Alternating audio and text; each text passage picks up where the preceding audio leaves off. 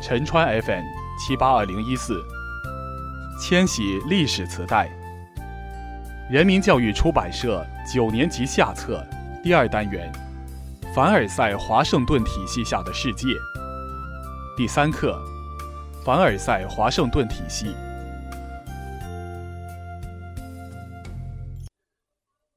战后的新秩序。一九一九年一月。战胜的协约国集团为了缔结合约，对战后的世界做出安排，在巴黎召开了会议，这就是巴黎和会。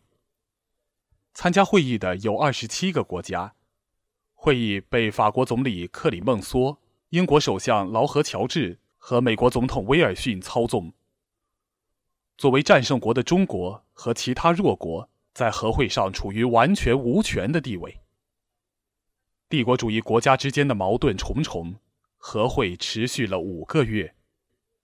一九一九年六月，协约国与德国签订了凡尔赛合约，对德国的领土、军事、政治、赔款、殖民地等问题作出的规定包括：领土由法国收回阿尔萨斯和洛林；军事禁止德国实行义务兵役制，不许拥有空军。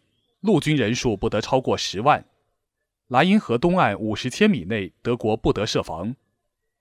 政治，德国承认并尊重奥地利的独立。赔款，由协约国设立赔款委员会，决定德国战争赔款的总数。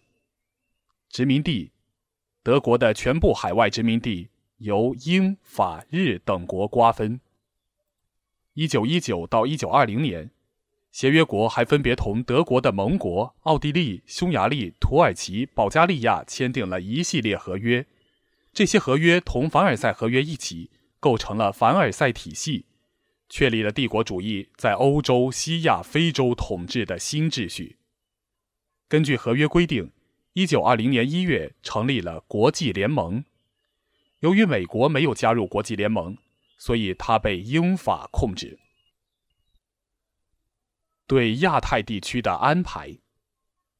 巴黎和会虽然暂时调整了帝国主义国家在西方的关系，但他们在东亚太平洋地区的矛盾仍然十分尖锐，日美之间的矛盾尤为激烈。在美国的倡议下，一九二一到一九二二年，美、英、法、日、意、荷、比、葡和中国九国代表在华盛顿举行会议。在华盛顿会议上起主要作用的是美、英、日三国。一九二二年，九国代表签署了关于中国问题的《九国公约》。这个公约宣称尊重中国的主权、独立与领土的完整，遵守各国在中国的门户开放、机会均等的原则。这实际上为美国在中国的扩张提供了方便。华盛顿会议是凡尔赛会议的继续，它确立了帝国主义在东亚太平洋地区的统治秩序。通过这两次国际会议，帝国主义列强建立了凡尔赛华盛顿体系。但这一体系不可能消除帝国主义国家之间的矛盾，因此不可能长期维持下去。